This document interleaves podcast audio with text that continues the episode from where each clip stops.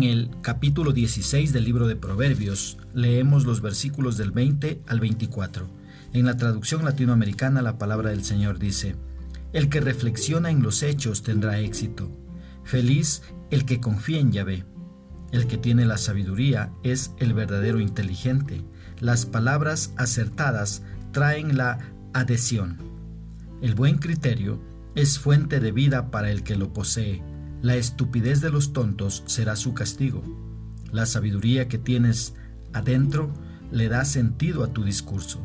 Tus palabras producirán un impacto. Las conversaciones benévolas son como un panal de miel, agradables al paladar, buenas para la salud. ¿Qué es lo que expresa el escritor? El escritor dice que el que sabe hacer bien algo y reflexiona en los hechos tendrá éxito.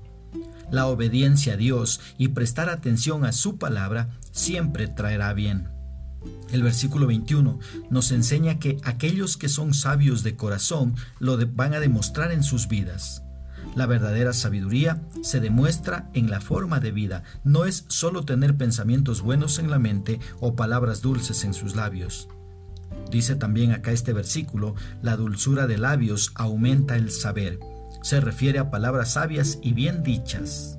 Tal forma de hablar aumenta el aprendizaje tanto en el hablante como en quienes lo escuchan. Si ves ahí el versículo 22, nos ayuda a ver que la sabiduría le da vida al hombre o a la mujer sabios. Es como una fuente de vida que fluye continuamente, mientras que un necio cada vez se vuelve más y más necio. Generalmente es una necedad tratar de corregir a un necio. Pero si este necio recibe la corrección, llegará a adquirir sabiduría y dejará su necedad. Mira, el versículo 23 dice que el corazón del sabio hace prudente su boca. O sea, esta es una persona que piensa antes de hablar. Entonces nuestra sabiduría se demuestra por lo que hablamos y por el control que tenemos sobre las palabras que salen de nuestra boca. Cuando el aprendizaje se agrega a los labios, entonces una persona realmente tiene sabiduría y crece en ella y vale la pena escucharla. En el versículo 24 se nos dice que panal de miel son los dichos suaves. Mira, en la antigua cultura bíblica, Nada era tan dulce como la miel del panal, y las palabras agradables pueden ser así de dulces y maravillosas. Estas palabras son suavidad al alma y medicina para los huesos. Brindan disfrute a la persona y proveen de salud al cuerpo. Y justamente eso es lo que causa la palabra de Dios. Es fuente de vida para todo aquel que cree. ¿Cómo podemos aplicar esta porción bíblica a nuestra vida?